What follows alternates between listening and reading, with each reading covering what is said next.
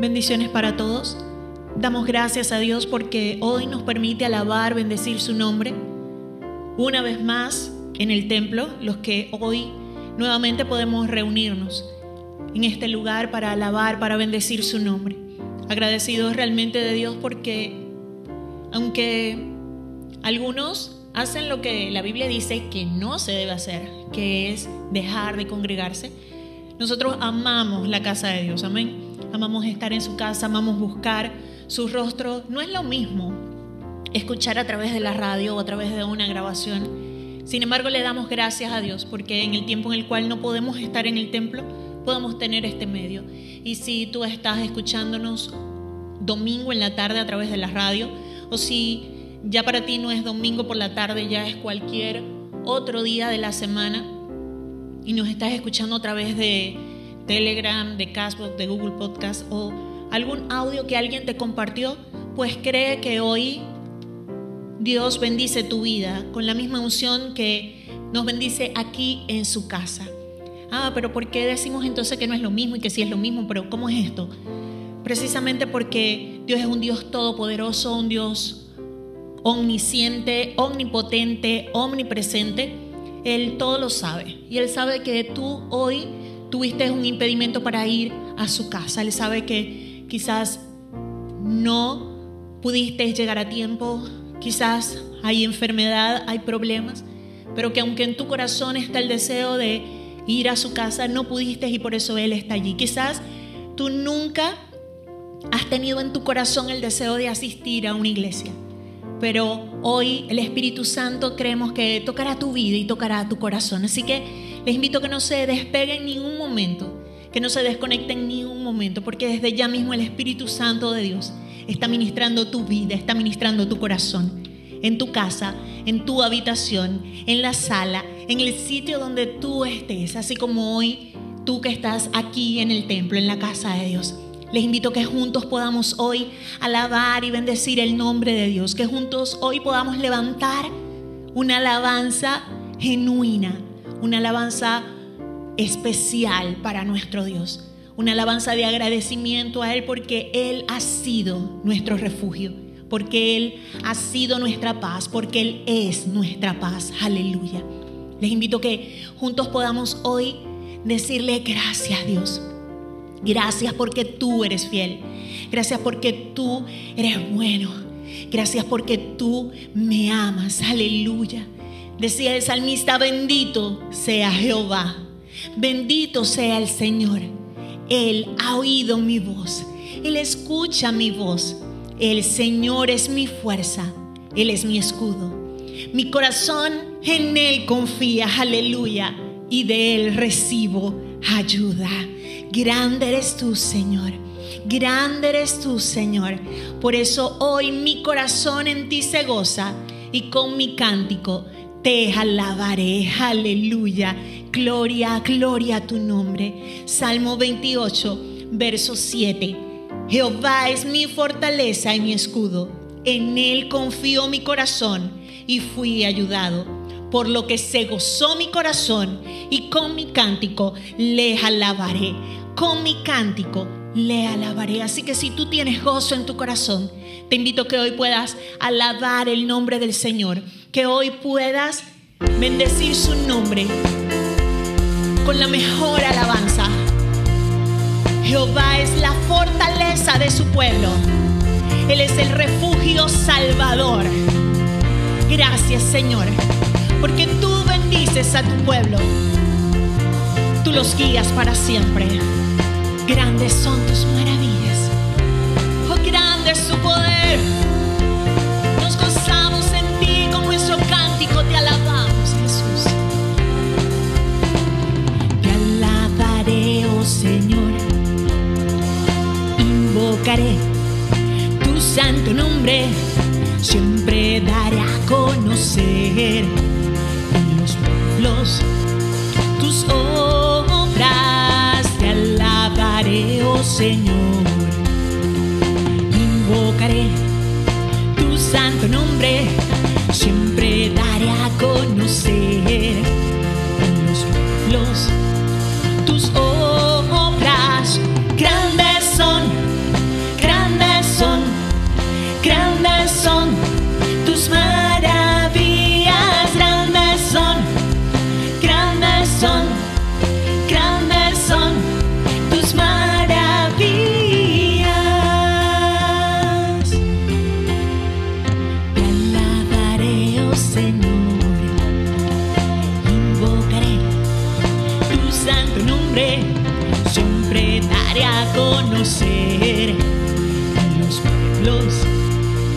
obras. Te alabaré, oh Señor.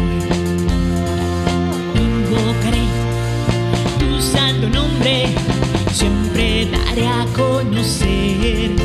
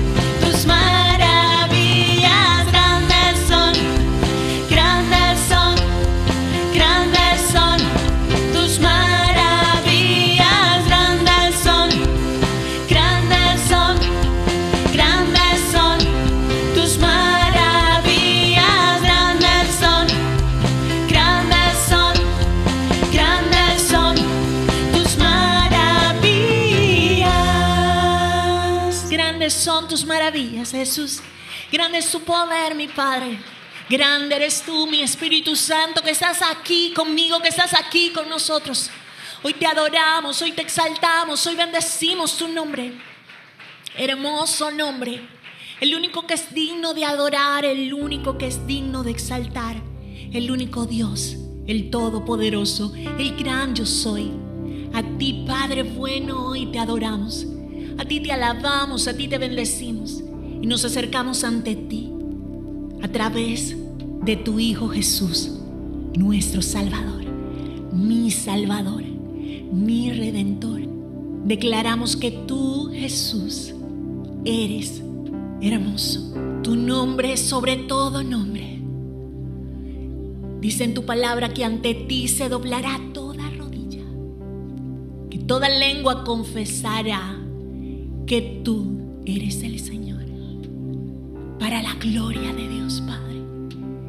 Y hoy nosotros nos postramos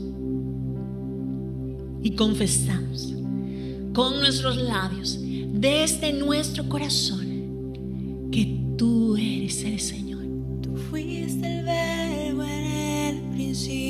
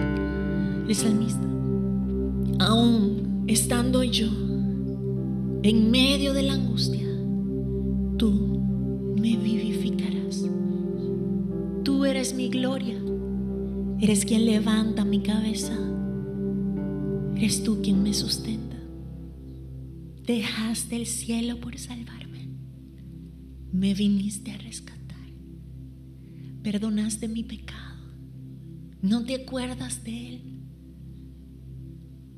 Venciste la muerte, rasgaste aquel velo que me separaba de ti. Y hoy mi voz puede ser oída en el cielo, a pesar de quién soy. No hay palabras con que agradecer. No hay nada que podamos hacer. No hay ningún sacrificio. No hay ningún regalo. No hay nada que podamos hacer con lo cual podamos pagar lo que Jesús hizo por nosotros. Y aún lo que Él hace cada día por nosotros. Así que hoy te invito a que sin importar la condición en la que esté hoy tu corazón, sin importar cómo te sientas con tus acciones, con tus pensamientos, que dejes por un momento de sentir y que simplemente reconozcas tu condición ante Dios. Que reconozcas quién eres.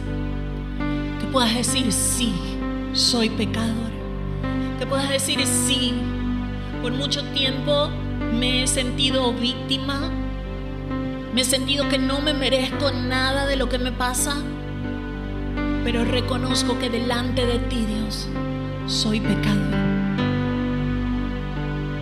Que si algo no merezco, es tu amor. Que si algo no merezco, es que tú, Jesús, hayas entregado tu vida por mí, hayas dejado el cielo por salvarme. Que hayas permitido que mi pecado cayera sobre ti y que tu Padre, que el Padre Celestial apartara su mirada y se separara de ti por culpa mía y de mi pecado. Tú no merecías eso. Y yo no merezco que tú lo hayas hecho por mí. Pero aquí estoy diciéndote, Jesús, gracias. Gracias. Porque aún sabiendo que iba fallar, aún sabiendo que iba a pecar, aún sabiendo que en ocasiones, como decía la pastora,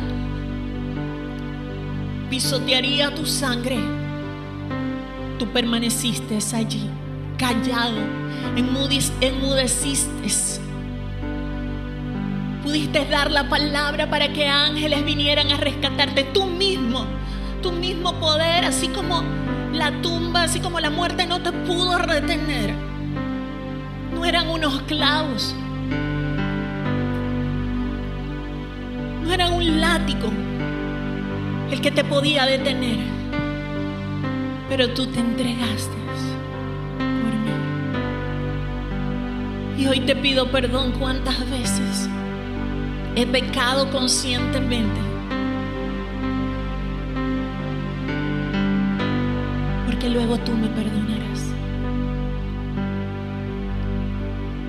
Hoy te invito a ti que me escuchas estés en el templo o en el lugar donde estés, que podamos juntos reconocer delante de Dios cuál lo es, cuál es nuestra condición. Somos pecadores, pero es necesario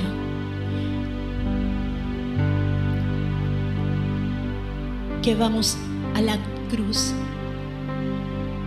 y le pidamos perdón a Jesús y luego de limpiar nuestro corazón con su sangre, que limpie nuestro corazón con su sangre. Tomemos esas vestiduras limpias, sin manchas, sin arrugas. Y tomemos la santidad como nuestro norte, como nuestro estilo de vida. Te invito hoy a postrarte delante de Jesús. Hoy el reto es postrarnos delante de Él, de su presencia. El salmista decía, adorarlo en la hermosura de la santidad. Pero ¿sabes qué es hermoso? Reconocer la santidad de Dios, procurando también ser santos. Por eso hoy te invito a que nos postremos, a que nos humillemos, a que reconozcamos nuestra condición y que decidamos darle valor a ese amor a esa gracia. Gracia que no merecemos. Sobre este altar quebrantado, tus pies con devoción. Te ofrezco todo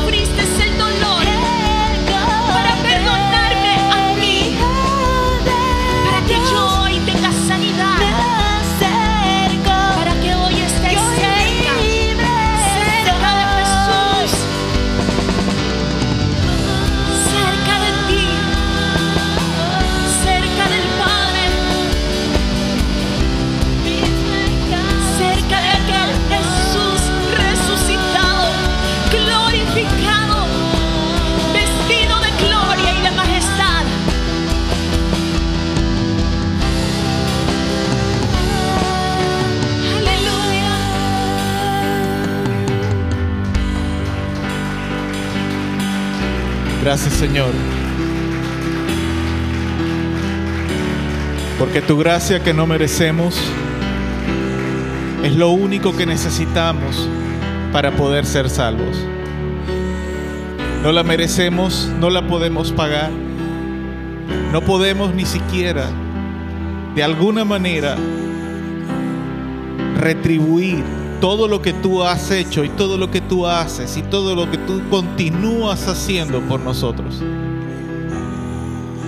Tú lo único que exiges, tú lo único que pides, como dice tu palabra, es que entendamos lo que tú demandas de nosotros,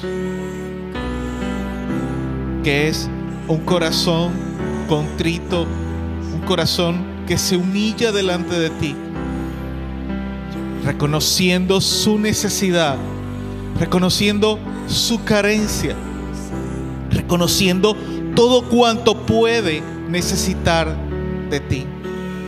Por eso, Padre, en el nombre de Jesús, hoy nos presentamos ante tu presencia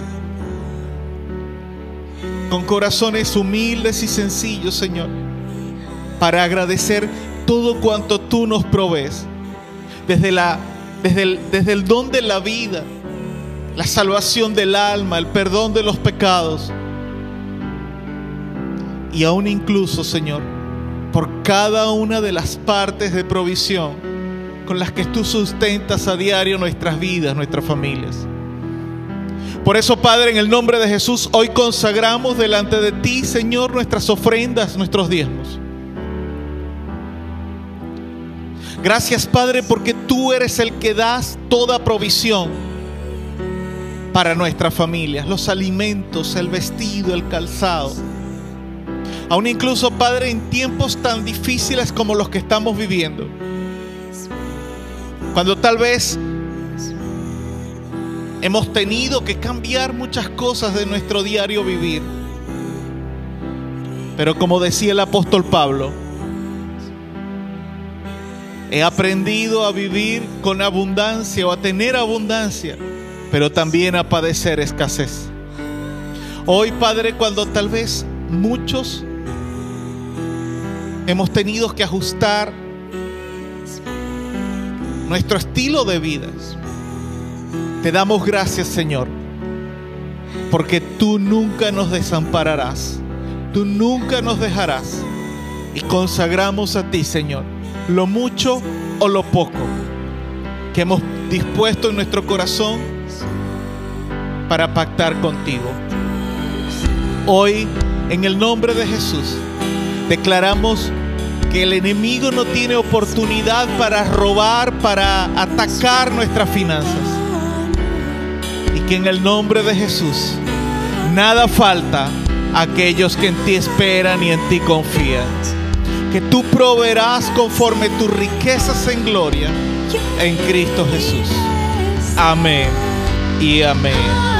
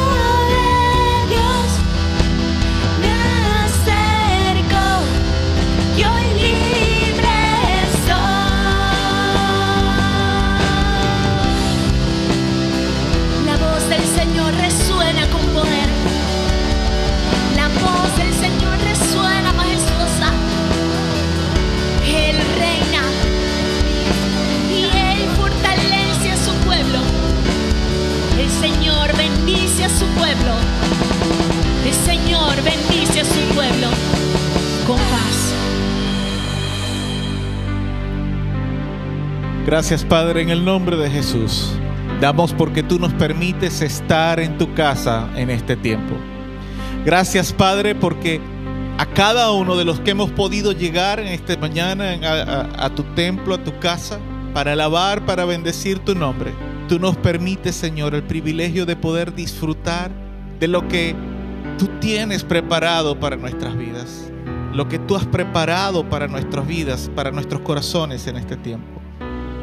Ahora, Padre, cuando disponemos nuestros corazones para que tu palabra sea ministrada, pido, Señor, que nuestros corazones puedan ser ese terreno fértil, ese barbecho preparado para que esa palabra no solamente pueda germinar, sino que dé fruto abundante.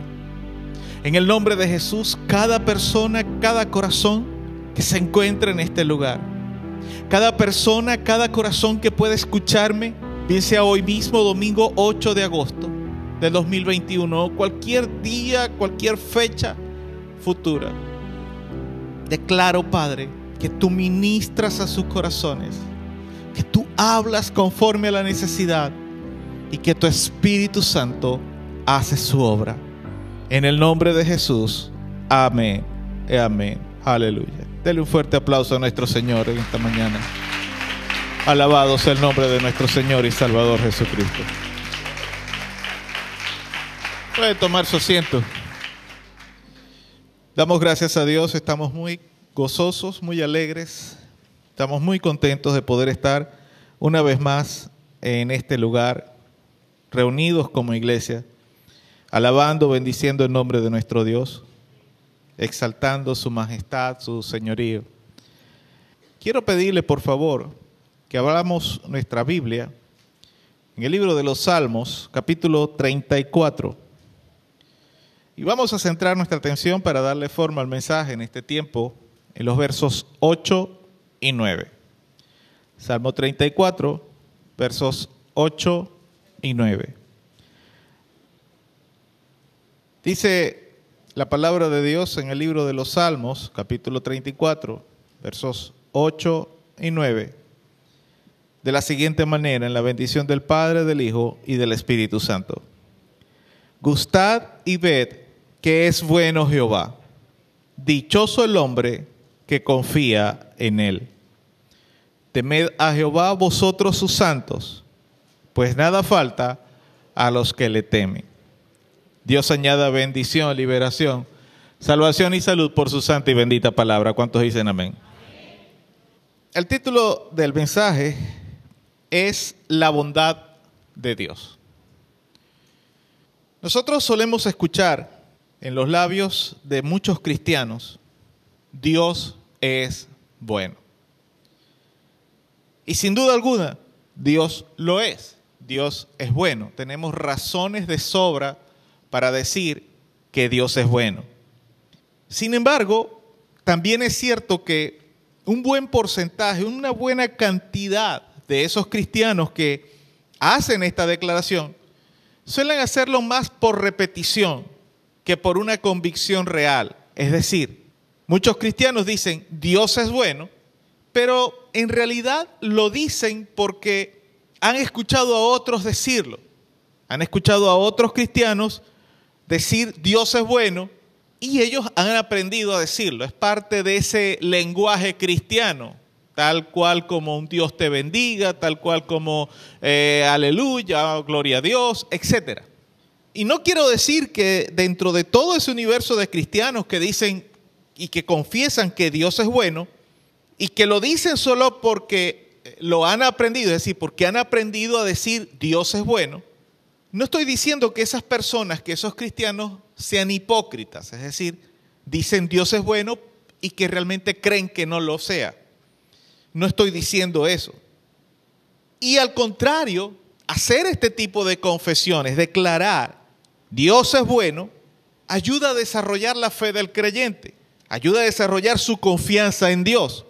Es un comienzo de la vida cristiana y de la madurez cristiana. Ahora, muchos cristianos que son sinceros, que ayer dijeron, Dios es bueno, pero hoy, cuando las aguas están al nivel de su cuello o a nivel de su nariz ya, se sienten ahogados, se sienten asfixiados, con mucha incertidumbre, en su corazón comienzan a dudar de que realmente Dios sea bueno. Yo no sé si me está entendiendo lo que quiero decir. El asunto es que en muchas ocasiones los cristianos comenzamos a dudar de que realmente Dios sea bueno cuando comenzamos a pasar por situaciones duras y difíciles en nuestras vidas. Y esas dudas comienzan cuando las bendiciones por las que hemos estado orando tal vez no tienen respuesta o no se materializa lo que estamos pidiendo a Dios. de la forma en que nosotros hemos estado orando, de la forma en que nosotros hemos esperado. O también como cuando hay una situación familiar, personal, que es contraproducente, que es contraria a lo que nosotros esperamos recibir. Eventos que rompen la armonía, la tranquilidad o la seguridad. O situaciones que interrumpen los planes o proyectos que tenemos. Son las cosas que hacen a muchas personas, y no solamente en este tiempo, sino durante todas las épocas de la historia humana, de la gente que ha creído en Dios, que ha confiado en Dios, que ha puesto su confianza en Dios, los ha hecho dudar en algún momento de que realmente Dios sea bueno. Pero sin importar lo que nosotros podamos pensar o decir en cuanto a las situaciones adversas que nos pueden suceder o que pueden sucederse en nuestro entorno, Dios es bueno. ¿Cuántos dicen amén?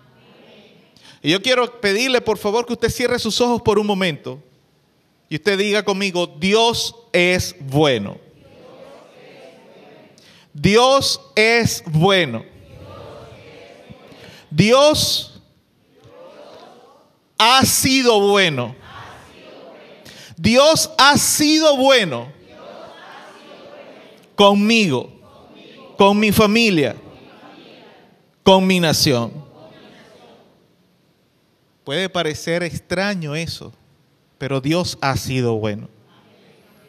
Dios ha sido bueno a pesar de que las circunstancias que estamos viviendo nos hagan tal vez dudar o que tal vez, tal vez alguien que te está escuchando o que nos está escuchando pueda decir, Dios es bueno y tú estás pasando por lo que estás pasando.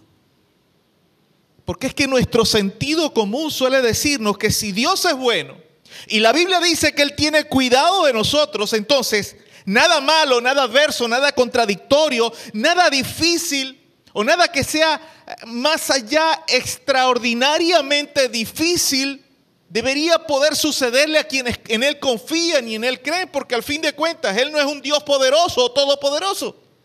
Si tan poderoso es, ¿por qué entonces permite que nos pase lo que nos pasa? ¿Por qué? Nuestro sentido común nos dice que no es posible, que eso no puede suceder, que eso no puede estar pasando. Pero ¿sabe algo? Dios siempre es bueno. Y porque Dios es bueno, solamente Dios puede determinar con precisión qué es lo mejor para cada uno de nosotros. Pensar que la bondad de Dios solo se expresa en provisión de dinero, de salud o de seres queridos, entre cualquier cantidad de cosas que puedan ocupar prioridad en nuestras vidas, es una visión muy simplista de los propósitos que Dios tiene o que Dios determina para cada uno de nosotros como hijos de Él. Pensar que simplemente Dios te puso aquí en la tierra para darte todo lo que tú requieres y necesitas es una visión simplista, perdóneme. Y siendo sinceros, ninguno de nosotros escogería de manera voluntaria pasar por las situaciones difíciles que ha tenido que vivir en algún momento de su vida. Yo quiero pedirle, por favor, que usted piense por un momento en la etapa más difícil de su vida. La etapa más dura, más difícil, más complicada que usted ha vivido hasta este momento. Piense por un momento en ella, el momento en que más dolor ha sentido en su corazón. Piense por un momento en eso. Tal vez una enfermedad, una crisis familiar, tal vez una situación en el trabajo. Si hablo de repente de los jóvenes, tal vez un momento en el que fueron castigados por algo que hicieron y que les dolió el castigo. Y la pregunta es, al pensar en eso, ¿escogerías libremente, voluntariamente pasar por ese momento de dolor? Si somos sinceros, yo creo que no. Si somos sinceros, yo creo que ninguno de nosotros escogería pasar por un momento de dolor en su vida. Pero paradójicamente son los momentos de dolor, son los momentos de dificultad los que más nos enseñan en nuestra vida. Entonces, solo Dios, repito, es el que sabe lo que realmente cada uno de nosotros necesitamos para crecer espiritualmente. Es decir, para crecer en fe, para aprender obediencia, para ser más perseverantes o para aceptar y desarrollar algún ministerio, algún llamado que Dios tenga para nosotros o tiene para nosotros. Y repito, Dios es bueno a pesar de que las circunstancias nos sugieran lo contrario. Dios es bueno. Ahora, algunas expresiones de la bondad de Dios que a nosotros no nos gustan. El pasaje que acabamos de leer, el pasaje con el que dimos forma a nuestro mensaje, dice, el verso 8, gustad y ved que, que es bueno Jehová, dichoso el hombre que en él confía. La palabra gustad sugiere la idea de probar algo, de saborearlo. Así que, para entender que Dios es realmente bueno, usted y yo necesitamos entrar a probar que Dios es bueno. Necesitamos entrar a saborear la bondad de Dios. Necesitamos entrar a degustar la bondad de Dios. Como cuando a ti te dan, no sé, un dulce, un almuerzo, algo que tú nunca has probado. Y por el aspecto tú dices, eso no me va a gustar. Hay gente que son buena boca, son de buen comer y todo lo que le pongan al frente, aunque no les guste, se lo comen. Pero hay otros que son un poquito más selectivos, más eh, eh, tienen un paladar más delicado, vamos a decirlo así. Y no todo lo que le ponen en el frente se lo comen, mas sin embargo se atreven a probarlo. Otros ni siquiera son capaces de probarlo. Nosotros como hijos de Dios necesitamos, nos dice el pasaje, gustad y ved que es bueno Jehová. Dichoso el hombre que en Él confía o que confía en Él. Nosotros necesitamos entrar a probar que Dios ha sido bueno con nosotros. El asunto es que como dice el dicho, entre gustos y colores, el libro todavía no ha salido. A muchos de nosotros, cuando probamos las formas, las maneras, los tiempos, tal vez las sazones que Dios tiene para mostrarnos su bondad, la sensación que sentimos es como cuando tomamos un té amargo o tal vez un café bien fuerte, bien cargado, sin nada de azúcar. Mucha gente, Jocelyn es una. Tal vez probar las sazones, los tiempos, las formas como Dios nos muestra su bondad es como cuando mi esposa en estos días me ha estado dando limón y hay unos limones que son más ácidos que otros. Ayer casualmente me dio uno, en el, fue el mediodía. Ella venía, se tomó el, el pocillito de ella y ni arrugó el ojo y yo me metí de frente, no, no está tan ácido porque ni siquiera se inmutó. Cuando yo me tomé ese poquito de limón, ya me acuerdo y me estremezco. Estaba más ácido que nunca ese limón. Pero ella ni nada, ni, ni nada le pasó. Ni siquiera arrugó el ojo, ni siquiera lo cerró. En muchas ocasiones sucede lo mismo con nosotros. Probamos la bondad de Dios. Y en ocasiones nos sabe amarga, en ocasiones nos parece ácida, pero es la bondad de Dios. El asunto, como decía, hay algunas expresiones de la bondad de Dios que no nos gustan y les voy a mostrar tres en este momento, en esta mañana. La primera, sabias limitaciones. Es una forma de la bondad de Dios. Dios en su sabiduría limita, nos pone límites en nuestra vida.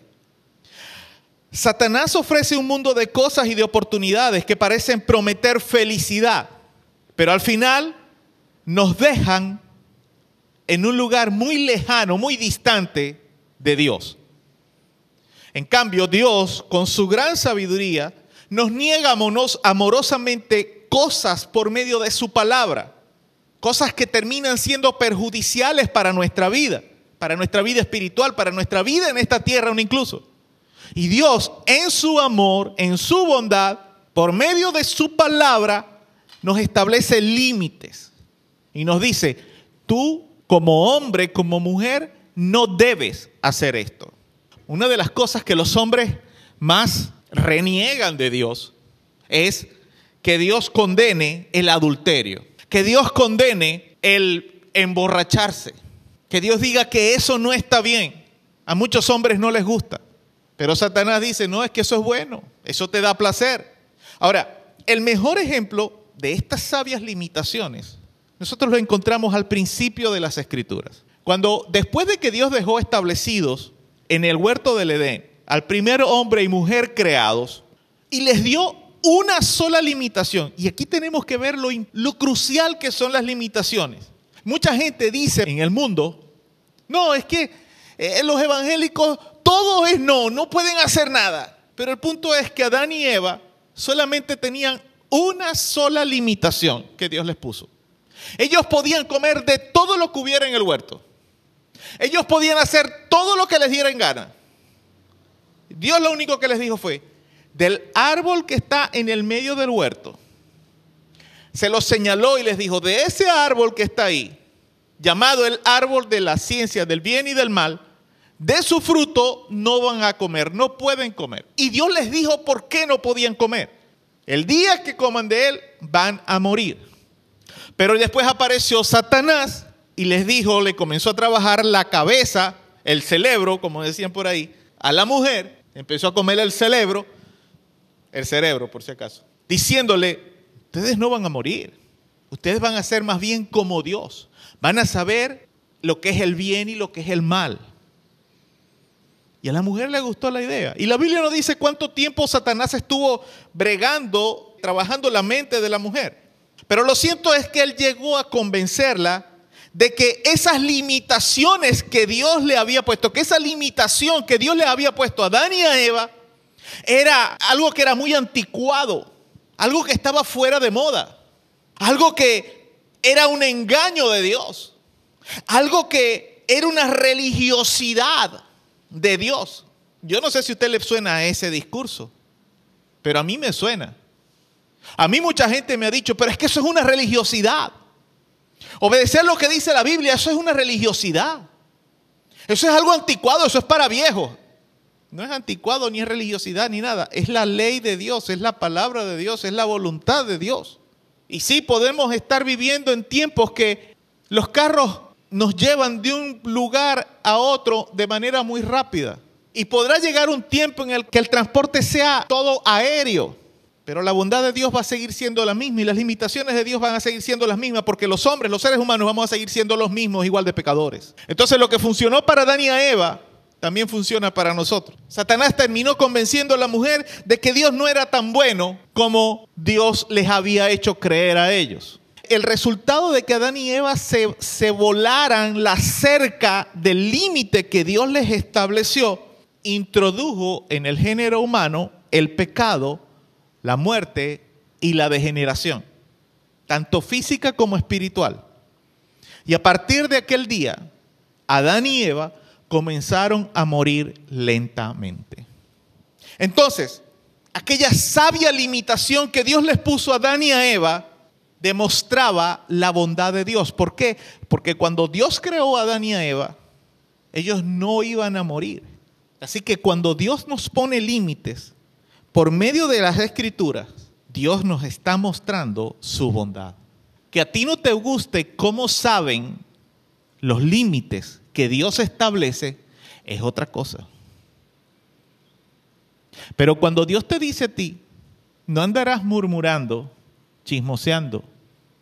No andarás hablando mal de tu prójimo. Ese límite muestra la bondad de Dios para ti. ¿Por qué? Porque te permite quedarte fuera de experiencias difíciles con tus vecinos, con tus amigos, con tu familia. ¿Sí me está entendiendo? Segunda muestra de la bondad de Dios que no nos gusta. Disciplina amorosa. Vamos por un momento a Hebreos capítulo 12, verso 11. Hebreos capítulo 12, verso 11 dice, es verdad que ninguna disciplina al presente parece ser causa de gozo, sino de tristeza. ¿A quién le gusta que lo castiguen? ¿A quién? A nadie. A nadie. A nadie le gusta que lo castiguen. Al contrario, cuando lo castigan, ¿cómo se pone uno? Triste. Pero después de que somos castigados y después de que pasa la tristeza, da fruto apacible de justicia a los que por ella han sido ejercitados. Aleluya. Como el amor de Dios es incondicional, es decir, el amor de Dios no te pone condición, Dios te ama a ti tal y como tú eres. Que no te pochonguee y te alcahuete tu sinvergüenzura, ese es otro cuento, pero Dios te ama. Hay mucha gente que piensa, no, yo tengo que cambiar para acercarme a Dios. No, la Biblia dice que tú te puedes acercar a Dios tal cual y como estás. Que para caminar de su mano tienes que obedecerle, es otra historia. Pero Dios te ama a ti tal y como eres. Mentiroso, engañador, ladrón, como sea. Dios te ama. Ese es el amor incondicional de Dios. Y como Dios te ama de manera incondicional, Él te corrige cuando nos negamos a obedecerlo.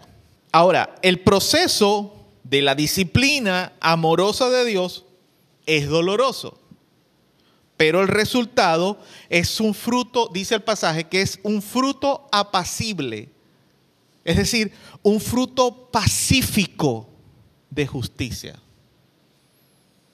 Cuando tú eres disciplinado por Dios, corregido por Dios, el resultado es que tú vas a tener o vas a poder disfrutar paz en tu vida. Y como decía, a ninguno de nosotros nos gusta la disciplina. En el momento en que somos disciplinados nos sentimos terrible, pero después viene el agradecimiento. Recuerdo cuando mi hija Ruth estaba pequeña, en algunas ocasiones demostró algunos comportamientos de conducta igual que los de Adán y Eva. Yo le establecía límites, su mamá y yo le establecíamos ciertos límites, pero en la conducta normal de los seres humanos, Adán y Eva lo hicieron y no eran niños. Dios es un Dios justo. Y cuando la primera vez que yo tuve que pegarle a Ruth, un día veníamos, no sé, para un servicio acá en la iglesia y le dije, antes de salir de la iglesia, la senté y le dije, Ruth, vamos para la iglesia, te vas a portar bien, no vas a estar brincando, no vas a estar saltando. Pero fue como si le hubiera dicho todo lo contrario. Ruth fue una niña normal en el sentido como todo niño, inquieta como todo niño, caminaba en la iglesia como todo niño, pero ese día en particular, como si le hubiera dicho todo lo contrario. Como la canción de una fulana por ahí se soltó el moño. O brincó, saltó, pellizcó, jaló faldas, se metió con todo el mundo. Cuando llegamos a la casa, creo que cenamos y todo, yo me imagino que ella no pasó nada. Le dije, vaya, se cambia y viene para acá que vamos a hablar. Tendría que tres años. ¿Qué te dije yo que te iba a pasar si te portabas mal en la iglesia? Que me ibas a pegar. ¿Cómo te portaste? Mal. ¿Qué te va a pasar? Me vas a pegar. Ajá, venga acá. Me la senté en las piernas, le bajé la panta y le di dos nalgadas. Se fue llorando para el cuarto. Pero no sé, a los 15, 20 minutos, media hora, no sé, al tiempo volvió y me dice, papi, perdóname. En su lengua mocha no me voy a poner a, hacerle las cuentas. En su lengua mocha, como fuera, me dijo, papi, perdóname porque me porté mal. Escúcheme. La Biblia dice en Proverbios capítulo 22, verso 15, que la vara de la corrección es para corregir al muchacho desobediente. Y cuando habla de vara, se refiere a eso, al castigo físico. No estoy hablando del maltrato, porque el problema es que ahora existen unos movimientos progresistas que dicen que a los muchachos no se les puede pegar porque eso es maltrato. No, eso está mal.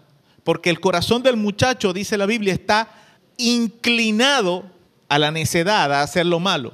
Pero la vara de la corrección lo va a apartar de él. Si usted le niega al muchacho la corrección física cuando la amerita, usted no está haciendo como Dios.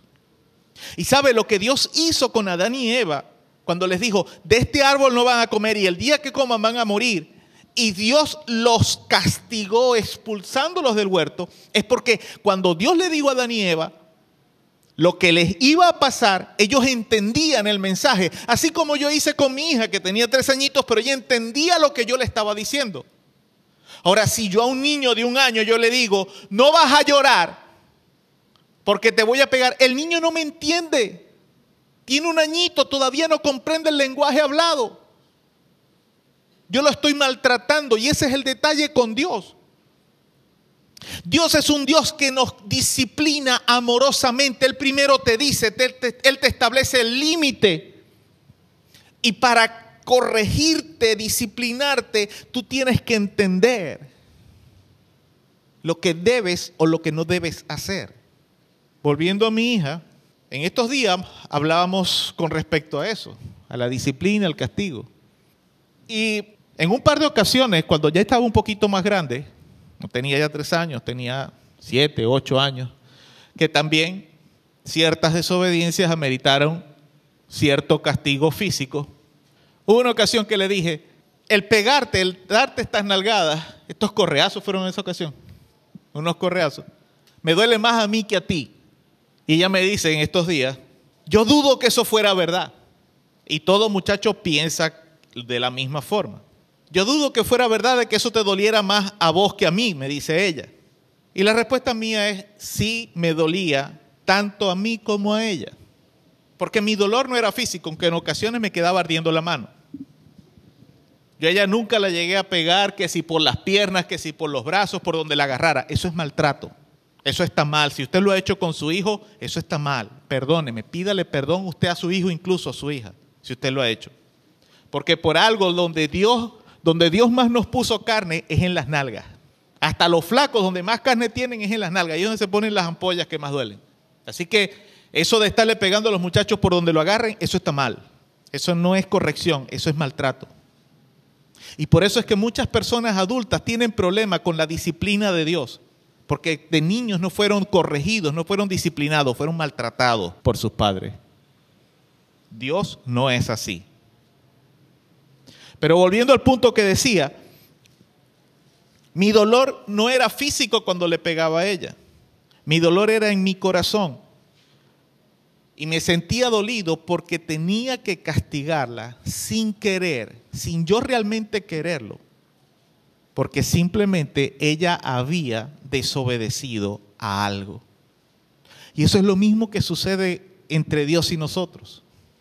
A Dios le duele cuando tú desobedeces y cuando Él tiene que corregirte, a Dios le duele. Pero el problema es que como Dios te ama, Él tiene que hacerlo.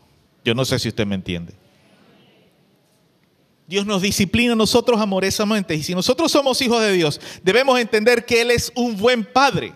Por lo tanto, nos va a disciplinar. Porque Dios no tiene hijos pochongos ni malcriados. Dios tiene hijos e hijas y sus hijos y sus hijas tienen deberes y responsabilidades. Nos gusta pensar, como dice la Biblia, que somos hijos del rey y reyes, somos, somos real sacerdocio, pueblo escogido de Dios. Pues bien, el pueblo escogido de Dios tiene deberes y responsabilidades. No solo es disfrute todo, hay responsabilidades que debemos cumplir. Y cuando salimos de nuestras responsabilidades, como Dios no tiene hijos pochongos, dice Proverbios capítulo 3, versos 11 al 12, no menosprecies, hijo mío, el castigo de Jehová, ni te fatigues de su corrección, porque Jehová al que ama castiga, como el padre al hijo a quien quiere. Repito lo que decía hace un momento, muchos de nosotros tenemos problemas con las correcciones de Dios. Porque muchos no, no fueron o no fuimos corregidos o disciplinados por sus padres, sino maltratados, humillados aún incluso. Pero Dios no maltrata. Él sabe cómo corregirnos amorosamente. Ah, que a nosotros no nos guste el sabor que tiene la disciplina amorosa de Dios es otra cosa. Esa es otra historia. Pero Dios nos ama y nos lo muestra por medio de su disciplina amorosa. Tercera cosa que no nos gusta a nosotros de la bondad de Dios, sufrimiento provechoso, sufrimiento de provecho. Dios sabe qué experiencias purificadoras nosotros necesitamos para llegar a ser fructíferos y útiles en su reino. Lo que ante nuestros ojos se presenta como un valle de lágrimas, en realidad puede ser el valle de la preparación de nuestras vidas. Un valle que para nosotros puede parecer un valle de lágrimas, pero en realidad es un valle que Dios va a usar para ponernos en la ruta, en el camino de una vida de santidad y de servicio a Él. Podemos pensar en el caso de José, a quien Dios lo llevó por un valle de lágrimas desde temprana edad. A los 15, 16 años de edad, Dios empezó a pasar por medio de un valle de lágrimas a un joven llamado José. Un valle que pasó por distintas etapas. La primera etapa fue el valle de una terrible incomprensión familiar y saña de sus hermanos en contra de él, cosa que lo llevó a la degradación de la esclavitud. Su humanidad fue degradada a una condición de esclavo, de ser el hijo preferido de su padre pasó a ser esclavo y de esclavitud terminó en la zozobra del encarcelamiento injusto. Pero sabe una cosa, en todas esas etapas de la vida de José, José supo cómo mantenerse fiel a Dios, confiando en que Dios era bueno y que lo sacaría de esas distintas dificultades. Nosotros ahora sabemos que Dios fue bueno con José, pero pensemos por un momento en un muchacho de 16 años que sus hermanos lo agarran y lo tiran en un pozo, en una cisterna, con la intención de matarlo. Lo metieron ahí un rato para ver qué iban a hacer con él, pero José los escuchó decir que lo querían matar. Y José me imagino que tirado en ese foso, le clamaba a Dios y le decía, Señor, ayúdame, guárdame, libre que llegue papi. Pero su padre no apareció en ningún momento, nadie llegó, más bien lo sacaron y lo vendieron como esclavo. ¿Cómo pensar un muchacho de 15 años que Dios es bueno en esa condición? Llegó a Egipto como esclavo y como esclavo tuvo que servir injustamente termina a parar a la cárcel y estando en la cárcel él sigue creyendo que Dios es bueno, sigue siendo fiel a Dios. Y lo contamos fácil, yo estoy diciendo esto en dos minutos, pero para José fueron 15 años, porque dice la Biblia que cuando José cumplió 30 años, fue que él dio la interpretación de su sueño, del sueño que tuvo Faraón, y el Faraón lo nombró gobernador, el segundo al mando de todo el reino de Egipto. La pregunta es, ¿fue Dios bueno con José? Sí lo fue.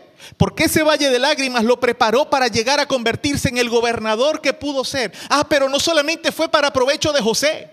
Dios preparó a José en medio de ese valle de lágrimas para también llevar salvación en medio de la hambruna que se desató en la tierra en aquel momento para su familia, para su padre, para sus propios hermanos, aquellos que lo quisieron matar. Entonces sí, Dios fue bueno con José. A pesar de que en el momento en que él comenzó a, transitar por aquel valle de lágrimas, él no entendía nada de lo que le estaba sucediendo. Lo que tú has vivido difícil en tu vida hasta el momento es la forma como Dios muestra su bondad para prepararte a ti para los retos que se vienen en el futuro. El problema es que la mayoría de nosotros no somos como José. Cuando estamos en medio de las situaciones difíciles, no seguimos confiando en que Dios nos va a rescatar. No seguimos confiando de que Dios es bueno. No seguimos creyendo que Dios de alguna manera va a ser fiel o es fiel con nosotros. Para nosotros puede ser muy tentador interpretar el carácter de Dios a partir de las circunstancias que estamos viviendo. Decir, no, me está pasando esto, Dios no es bueno conmigo. No, me está yendo bien, Dios ha sido bueno conmigo. Pero cuando el asunto se torna difícil, comenzar a pensar, bueno, pero es que Dios, ¿por qué? ¿Por qué permite? ¿Por qué me pasa? ¿Por qué esto? ¿Por qué lo uno? ¿Por qué lo otro? Tener ese tipo de mentalidad representa un serio peligro para nuestro futuro. Como dice nuestro pasaje, el verso 8, necesitamos degustar, saborear que Dios es bueno. Ah, hoy te toca una mandarina ácida. Mañana te puede tocar una mandarina dulce. ¿Cuántos han comprado mandarina? ¿Cuántos han pelado una mandarina, se han comido una mandarina primero y está dulce? Ay, me provoca otra. Y agarra y pela la segunda mandarina con toda la emoción del mundo de que estaba dulcita. Y cuando se la mete en la boca, Conozco gente que las deja. Yo no, yo será que soy lambucio, pero igualito me la como. Pero yo conozco gente que las deja. Está muy ácido. Necesitamos ser así. Como dice el dicho, si Dios te da limones, bueno, es una limonada, no tenés azúcar, tómatela así. Dile gracias Señor por la limonada ácida. Tú eres bueno. Eso es que hoy necesito un poquito de ácido en mi vida. ¿Cuántos dicen amén? O hay por lo menos. Necesitamos comprender y experimentar la bondad de Dios. Este es mi segundo punto. Vamos al verso 9. Dice, temed a Jehová, vosotros sus santos. ¿Tú eres un santo de Dios, una santa de Dios? Algunos de repente tal vez no se atreven a decir yo soy santo porque el que tienen al lado a decir vos santo, santa, eh, ni dormido. Pero el asunto es que santo no es esa idea que nosotros tenemos de que no hace nada indebido, no. Santo significa apartado, consagrado para Dios. Y el pasaje dice, temed a Jehová, vosotros sus santos. Tú eres un apartado, una, una persona apartado, apartada para Dios. En el templo, en el tabernáculo, habían elementos que eran santificados, consagrados para servir en el tabernáculo. Pero, por ejemplo, los elementos, los artículos que se usaban para sacrificar a los animales, debían ser lavados constantemente. Y nosotros somos así. Somos apartados para Dios, pero constantemente tenemos que estarnos lavando con la sangre de Cristo, pidiéndole perdón al Señor todos los días. Tú y yo somos apartados para Dios. Y esto es lo que nos dice el pasaje. Eh, eh, temed a Jehová, vosotros sus santos. Tú eres una persona apartada de Dios, tienes que tener temor de Dios. Y cada vez que haces algo indebido, pídele perdón a Dios. Porque eso te va a hacer comprobar, degustar la bondad de Dios. Y ahí es donde está nuestro problema. Eso es lo que nos impide a nosotros experimentar la bondad de Dios. Porque dice la parte final del verso 9, pues nada le falta a los que le temen. Aleluya. Por eso es que a nosotros nos cuesta experimentar la bondad de Dios. Nos falta mucho porque simplemente no hemos podido comprender que a diario tenemos que mantener el temor de Dios en nuestros corazones. Las expresiones de la bondad de Dios de las que hablamos antes, es decir, lo que mencionamos anteriormente, el sufrimiento provechoso, la disciplina amorosa, las sabias limitaciones que Dios establece para nuestras vidas, todas estas cosas que en ocasiones son derramadas sobre nuestras vidas y nos hacen de repente sentirnos mal, producen un choque en nuestros corazones. Y ese choque surge por la incapacidad nuestra de percibir y disfrutar esas cosas como algo bueno que viene de parte de Dios. ¿Por qué? Porque no nos gusta su sabor. No nos gusta cómo sabe la disciplina, no nos gusta que nos corrijan, no nos gusta que nos pase por un valle de, lágrimas. Nos gusta tener el privilegio de, de no sé, de una profesión pero muy pocos son las personas los estudiantes que se esfuerzan por dar el máximo de sí. Quieren tener los mejores empleos, los mejores salarios, con el mínimo de esfuerzo. Esto no funciona de esa forma. Mucha gente pretende comprar títulos universitarios, pagarle a los profesores para que les aprueben las materias y después tener los mejores salarios. Eso no funciona de esa forma. Y en el mundo puede ser que en algunos momentos funcione o suceda, pero con Dios nunca va a suceder así. Con Dios se trata de tu esfuerzo personal.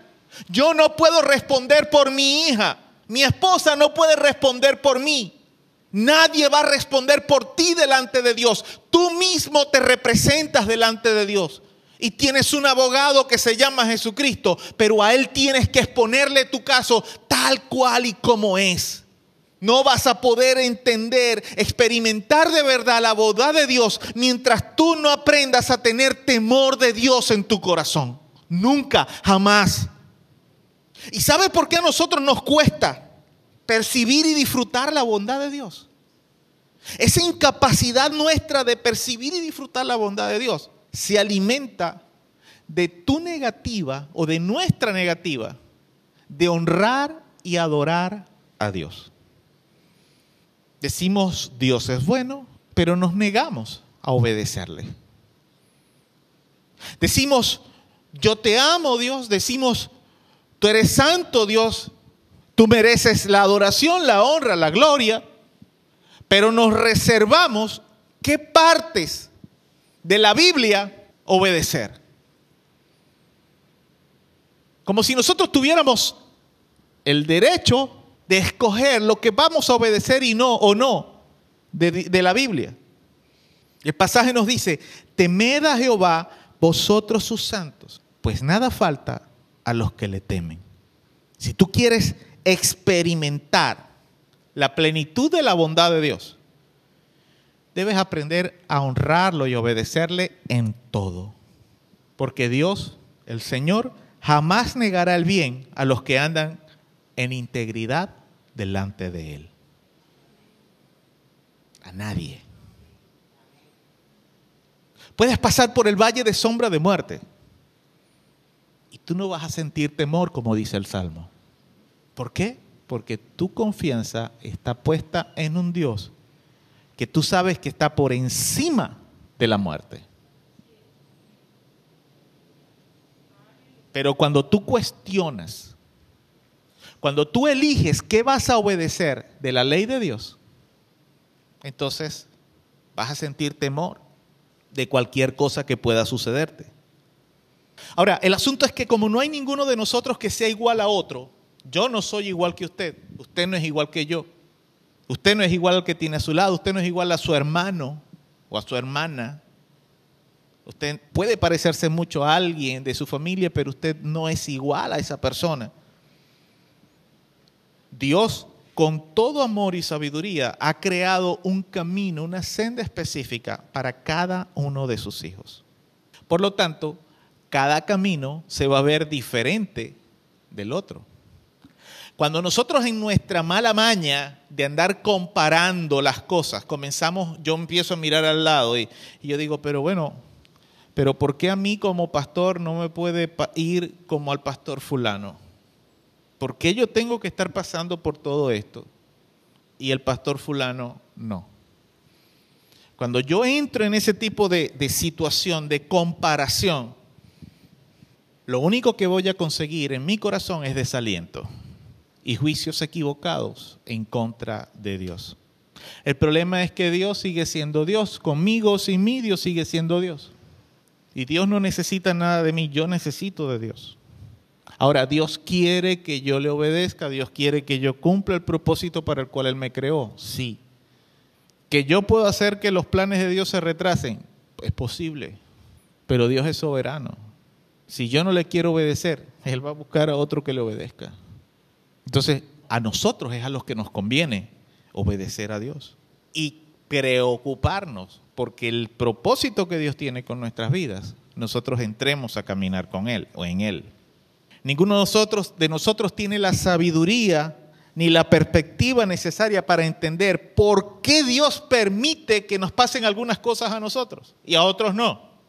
¿Por qué Dios te permite a ti pasar por un momento de enfermedad o por una situación familiar X o por un problema X? ¿Por qué tú, puedes, por qué tú ves a una familia que no le pasa nada y a mí me pasa todo, a la mía le pasa todo? Cuando entramos en ese tipo de disyuntivas, nos perdemos de degustar en verdad la bondad de Dios. Dice el Salmo 100, verso 5, Él es bueno y para siempre su misericordia. Y su verdad por todas las generaciones. Aleluya. Nosotros estamos llamados a seguir el ejemplo de José, quien durante 14 o 15 años de su vida, sin importar las circunstancias que se presentaban en un momento determinado, cada día José decidía avanzar o mantenerse firme en su honra y obediencia a Dios. Ese es tu trabajo. Cada día. No importa lo que sucede en tu vida, entiende que Dios es bueno y que lo que Dios permite en tu vida es porque Él tiene un propósito contigo y quiere llevarte a un lugar en el cual Tal vez vas a pasar por momentos de dolor y de aflicción, pero Dios está contigo. Nada falta a los que le temen. Sí, vuelvo a repetirlo, José pasó por momentos difíciles. Yo no me imagino qué pudo sentir José con 15, 16 años siendo echado en aquella cisterna, en aquel pozo. No, me lo puedo imaginar. Escuchar a sus mismos hermanos mayores que lo querían matar. Eso tuvo que ser representar un trauma en la vida de José. Después tener ser vendido como un esclavo. No tengo cómo traer eso al contexto presente. No tengo con qué compararlo. Salvo con de repente esas historias que leemos de, muchachas que, que son vendidas para ser prostituidas. Yo no me imagino ni siquiera qué le hace a la autoestima de una persona. Que alguien se enseñoree de tu vida para venderte. No me imagino. No me imagino lo que eso hace en la psiquis de una persona. Y después de ser esclavo, como si ser esclavo no fuera nada. Como si ser esclavo fuera poca cosa entonces ser encarcelado injustamente también. En la cárcel hacer todo de la forma más excelentemente posible como para Dios y no para los hombres, como dice la Biblia. Y cuando se presenta la oportunidad de que alguien abogue por él ante el rey, esa persona se olvida por completo de él. Y escúcheme, en todo eso, durante 15, 14, 15, 16 años, no sé, José, fiel a Dios, porque entendía que Dios era bueno.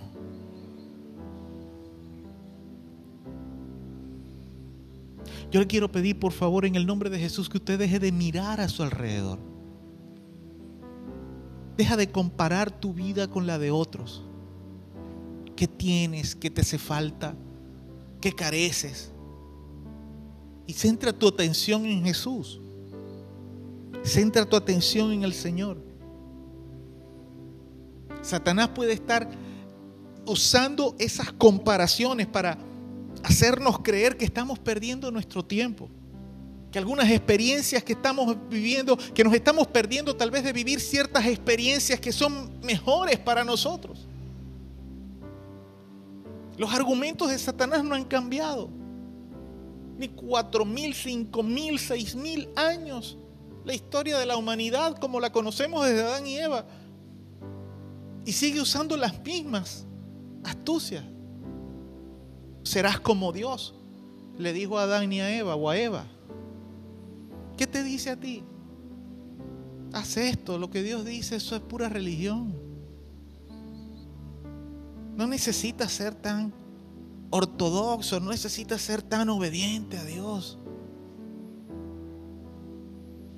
El resultado puede ser catastrófico como el de Adán y Eva. ¿Quieres comprobar y experimentar la bondad de Dios? Te pregunto, si quieres experimentar la bondad y comprobar la bondad de experimentar y comprobar la bondad de Dios, Solamente necesitas hacerte una pregunta a diario. Y es la siguiente. ¿Estoy caminando en la senda que el Señor escogió para mí? ¿O tomé un camino distinto? ¿Estoy siendo obediente a Dios o no? Dice el verso 9 del Salmo 34. Temed a Jehová, vosotros sus santos si tú te preocupas de temer a Dios, de obedecerle, implica la palabra temer, implica obedecer a Dios, honrar a Dios, respetar a Dios. Dice la segunda parte del verso 9, nada le falta a los que le temen. Cualquier desviación de nuestra honra y obediencia a Dios hará que tú termines cuestionando la bondad de Dios. Piénsalo por un momento. Todos en algún momento, de alguna manera u otra, de alguna forma u otra, hemos cuestionado la bondad de Dios. por, por situaciones que nos suceden, pensamos, ¿de verdad Dios es bueno? Pero también tenemos que reconocer que cuando eso ha pasado por nuestro corazón, ha sido en los momentos en que hemos permitido que Satanás susurre nuestros corazones ese tipo de cosas. ¿Por qué ser obediente? ¿Por qué tanto esfuerzo? Padre, en el nombre de Jesús. En este momento, Señor, pongo delante de tu presencia cada uno de nuestros corazones.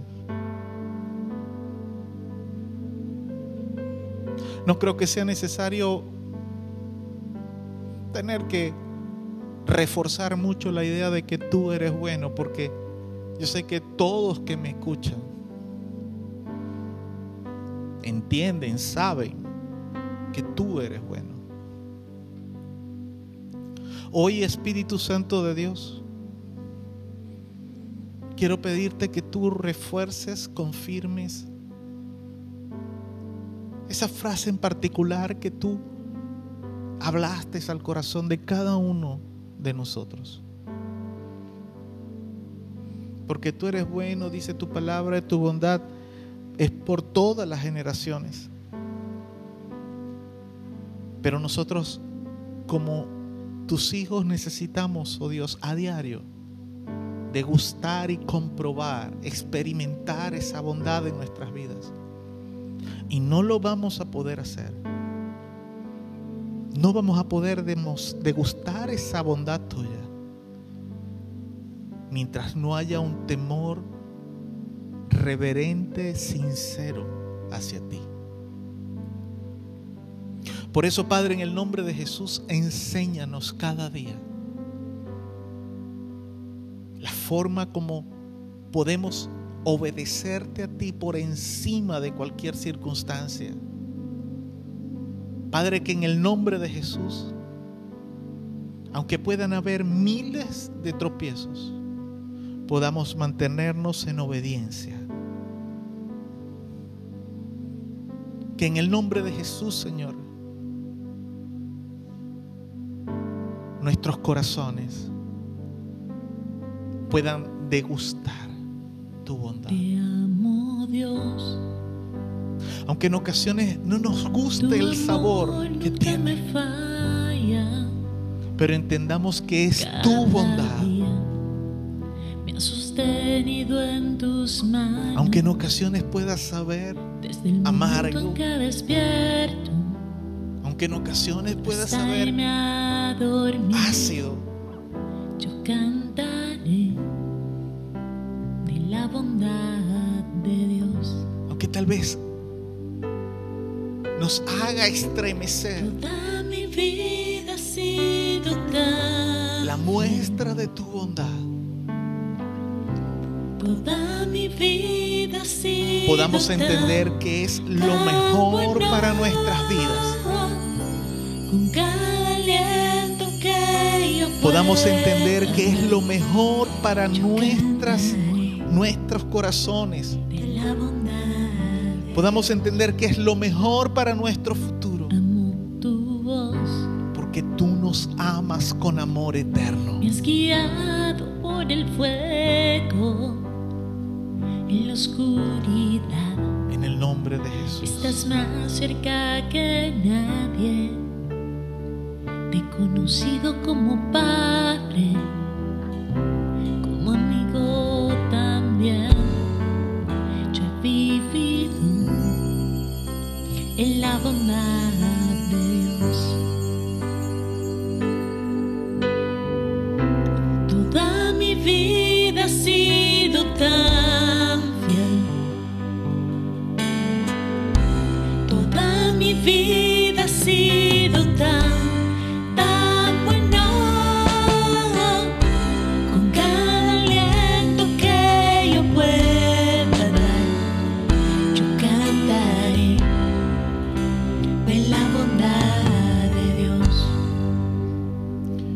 quiero pedirle por favor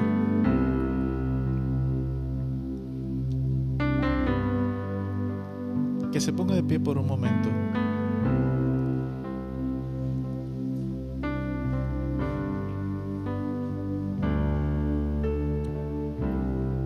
La bondad de Dios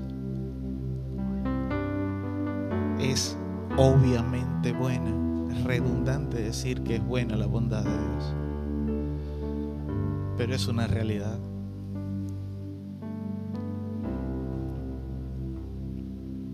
Y el punto en este momento es que entendamos, que tú entiendas, que tú tengas presente en tu corazón que Satanás va a intentar decirte de cualquier forma, por cualquier medio posible, de que la de, de, vas a ministrar a tu corazón de que la bondad de Dios no es tal como Dios dice en su palabra. Él va a intentar convencerte tal vez de que tú no eres merecedor de la bondad de Dios. Que tus errores no tienen remedio en la bondad de Dios, pero eso no es cierto. No hay no, es posible que una persona sin importar el pecado que haya cometido quede excluido de la bondad de Dios. Tal vez vas a tener que pasar por un proceso de disciplina, de corrección. Tal vez vas a tener que pasar por un momento de dolor. Pero ese dolor, ese momento de dolor va, a producir provecho para ti.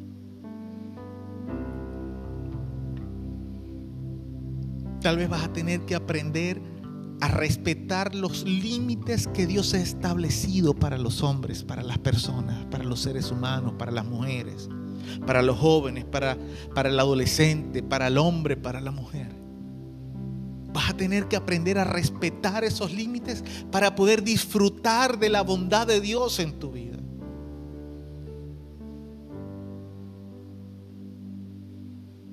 Pero lo cierto es que Dios quiere mostrar su bondad a ti.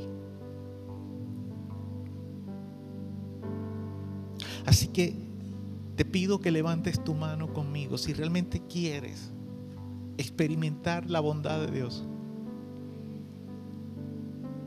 Dile conmigo, Señor Jesús, ayúdame a honrarte, a obedecerte a tener temor de ti, a obedecer tu palabra. Porque ella dice que nada falta a los que te temen. Por eso, Padre, en el nombre de Jesús, quiero tener temor. Quiero respetarte. Quiero obedecerte quiero, Padre, degustar, probar, ver que tú eres bueno, que nada falta a los que te temen y que son dichosos, son felices quienes en ti confían. Ayúdame, Señor que sin importar qué suceda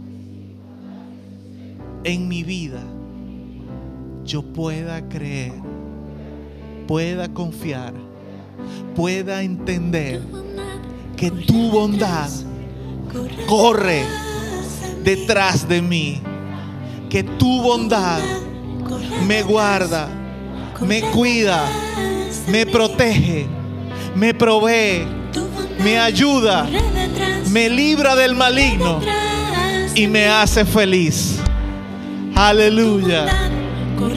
Dele un fuerte aplauso a nuestro Dios.